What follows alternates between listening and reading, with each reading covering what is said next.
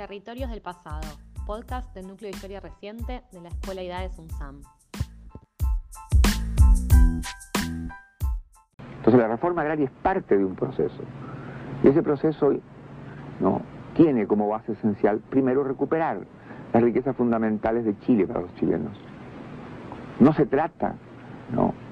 de apropiarse, de usurparle las cosas a las compañías dueñas, por ejemplo, del cobre, pero sí se trata de decir, bueno, señores, ¿cuánto invirtieron estas compañías? ¿Cuánto han sacado? Yo le puedo decir a usted que en estas compañías en 42 años han llevado de Chile 3.800 millones de dólares.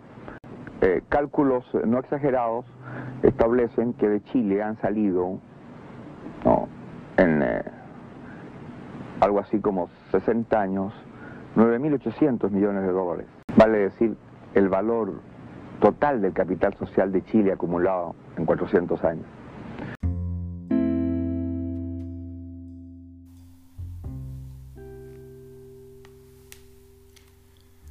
La Guerra Fría en el mundo afectó a los países de América Latina. Ello se expresó en el debate político entre izquierdas y derechas. Las primeras proponían mayor influencia del Estado en la economía para luchar contra la pobreza de vastos sectores sociales. Y las segundas insistían en conservar y ampliar las libertades económicas para mejorar las condiciones de vida de la sociedad. A través del siglo XX, en Chile fue desarrollándose una importante influencia y presencia del Estado en la economía nacional, en paralelo al desenvolvimiento de la empresarialidad privada. Después de la Gran Depresión Mundial de 1929 a 1932, diversos gobiernos impulsaron un papel más activo del Estado en la economía, incentivando el desarrollo energético e industrial con el fin de disminuir la dependencia chilena de la compra de productos manufacturados en el exterior. No obstante, hacia 1970 el cobre era el mineral más importante del país, explotado por empresas extranjeras. Allende basó su candidatura presidencial en los partidos de izquierda que dieron vida a la unidad popular. Propuso modificar la estructura política y económica del país, como escuchamos en el audio anterior. Su gobierno promovió la construcción del socialismo, manteniendo el pluralismo político la democracia, el respeto a la Constitución de 1925 y a las leyes. Se trataba de colocar las bases para avanzar o ir construyendo una sociedad socialista. ¿En qué consistió la vía chilena al socialismo? ¿Cuáles fueron las características del modelo económico propuesto por Allende? ¿Cuáles aspectos de la economía comenzaron a fallar en este proceso? Son algunas preguntas que intentamos responder con brevedad.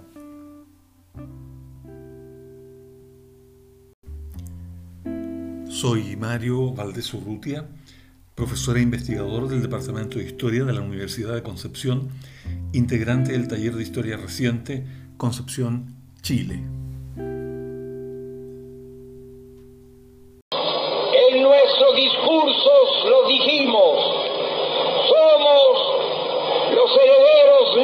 De los padres de la patria y juntos haremos la segunda independencia, la independencia económica de Chile.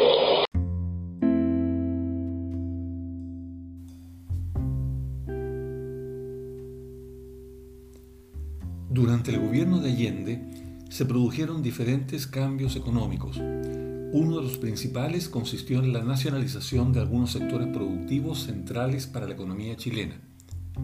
Por ejemplo, se nacionalizó la gran minería del cobre, los monopolios industriales estratégicos y los servicios de transporte, entre otros. A todo este sector, donde además existían empresas petroleras o siderúrgicas manejadas por el Estado, se le llamó área de propiedad social. Allende propuso además una profundización de la reforma agraria para terminar con el latifundio lo anterior sin perjuicio de conservar un área de propiedad privada en los diversos sectores de la economía. Los cambios impulsados se proponían terminar con la dependencia económica del capital internacional, especialmente del estadounidense. La conformación del área económica estatal dominante se produjo mediante reformas constitucionales y legales o por la compra directa de empresas privadas y o su expropiación. Esta senda no estuvo exenta de tensiones porque el gobierno no disponía de mayoría en el Congreso Nacional. No obstante, la nacionalización de la gran minería del cobre se concretó a mediados de 1971 con el apoyo unánime de todos los partidos políticos representados en el Congreso. Para erigir el área de propiedad social, el gobierno acudió a la legalidad. También se utilizaron resquicios legales para avanzar por las vías de hecho. Se aplicó una legislación expropiatoria originada en la breve República Socialista de Chile de junio de 1932, la cual nunca había sido derogada. En ella se facultaba a la autoridad estatal para intervenir en toda empresa que pusiera en riesgo el abastecimiento de la población, incluso si su productividad era eficiente. Esta normativa incentivó a los trabajadores más politizados a usar la huelga para paralizar la producción de las fábricas en las cuales laboraban y provocar la intervención de la empresa por agentes del Estado y eventualmente su expropiación. Este proceso implicó que los trabajadores se involucraran mucho más en la producción y en la política de las fábricas, respondiendo de algún modo al llamado de Allende, como podemos escuchar a continuación. El obrero que participa entiende que antes era una máquina más o menos que una máquina. Hoy es un ser humano que se da cuenta que esta empresa le pertenece a él porque le pertenece al pueblo de Chile y él forma parte del pueblo.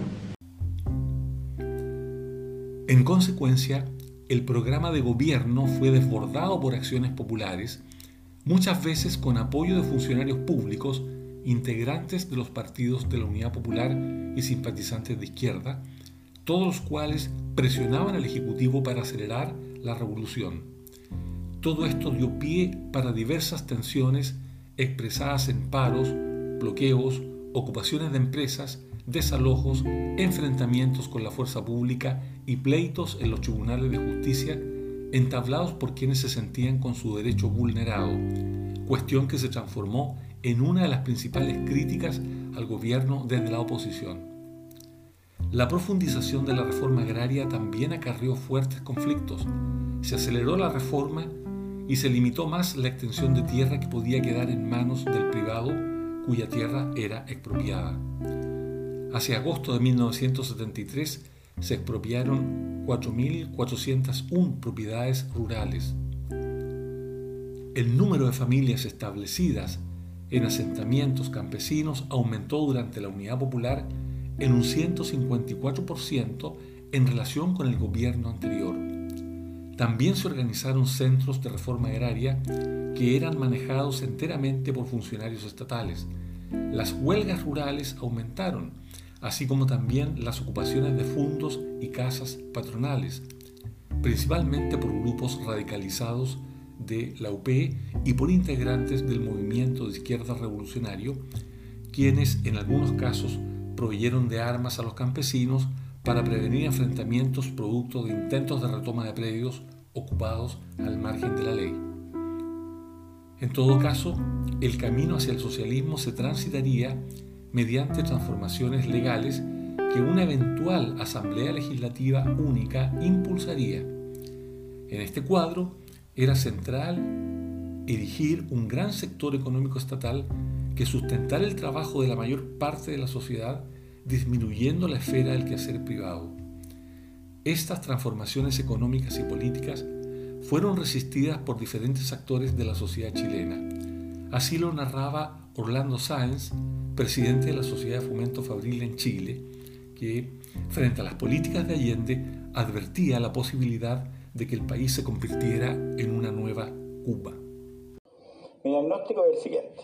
Este es un ensayo tan democrático como la, correlación de, de fuerzas Aquí la planadora no. Si, estos tipos van tomando una correlación de fuerzas favorables, olvídense del tema, nos vamos por el tubo y vamos a hacer Cuba de aquí a, lo más pronto que estos puedan. Este tema no tiene arreglo, no hay eh, ninguna posibilidad de, una salida negociada de, estas situaciones.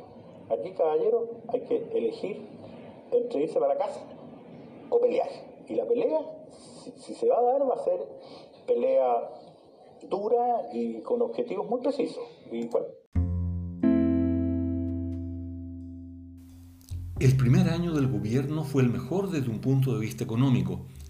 El Producto Interno Bruto, los salarios, el comercio y la producción agropecuaria creció, mientras que otros indicadores como la inflación y la cesantía fueron bajando.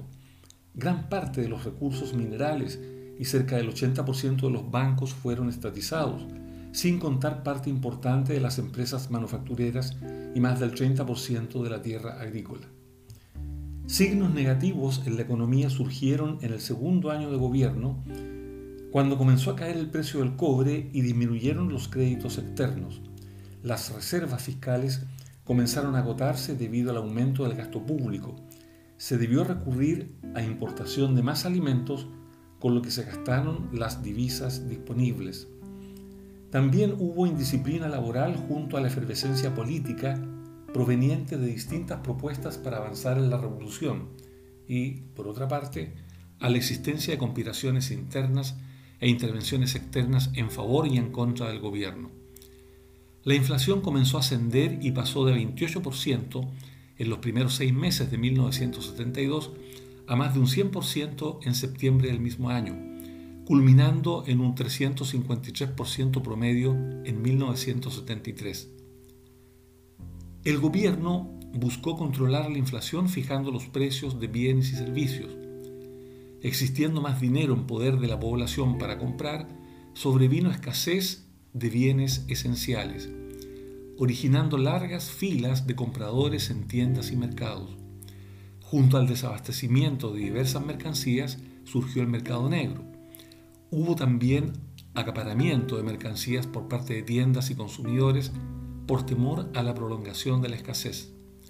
Sin embargo, estas dificultades fueron usadas como un arma política por la oposición para enrostrar al gobierno sus limitaciones para gobernar y mantener el orden en una convivencia política donde las acciones de hecho comenzaron a tener más visibilidad que las acciones dentro del derecho.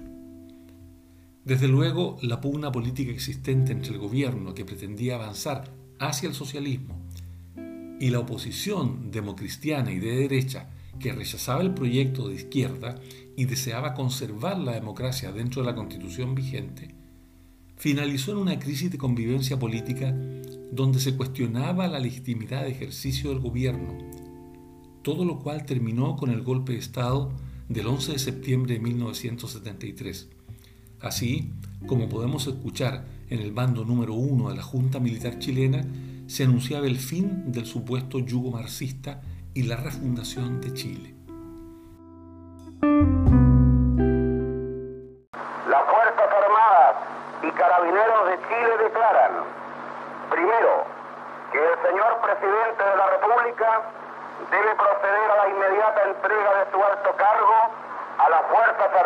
Y Carabineros de Chile.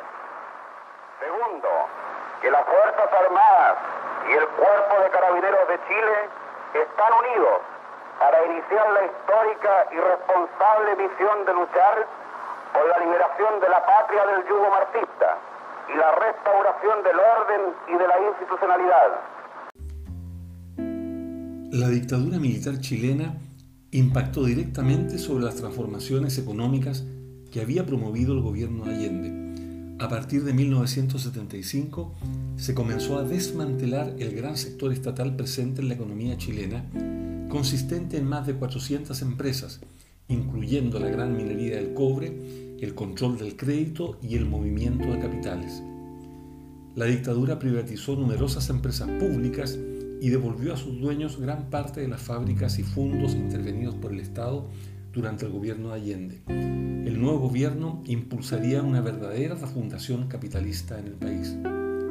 Sin embargo, permanecieron en manos del Estado la gran minería del cobre, conformando la principal empresa del sector, la Empresa Nacional del Carbón, ENACAR, y otras empresas estatales como los ferrocarriles o el Banco del Estado, erigidas con anterioridad al gobierno de la Unidad Popular.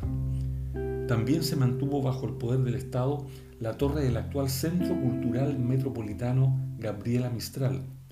edificio construido en 275 días en 1972 para albergar la UNCTAD 3, tercera conferencia de las Naciones Unidas para el Comercio y Desarrollo, todo un símbolo del gobierno de Allende.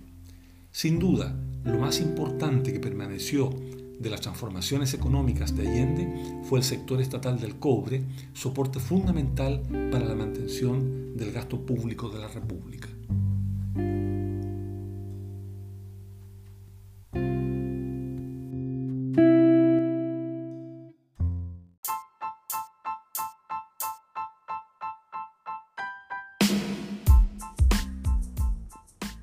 Esto fue Territorios del Pasado.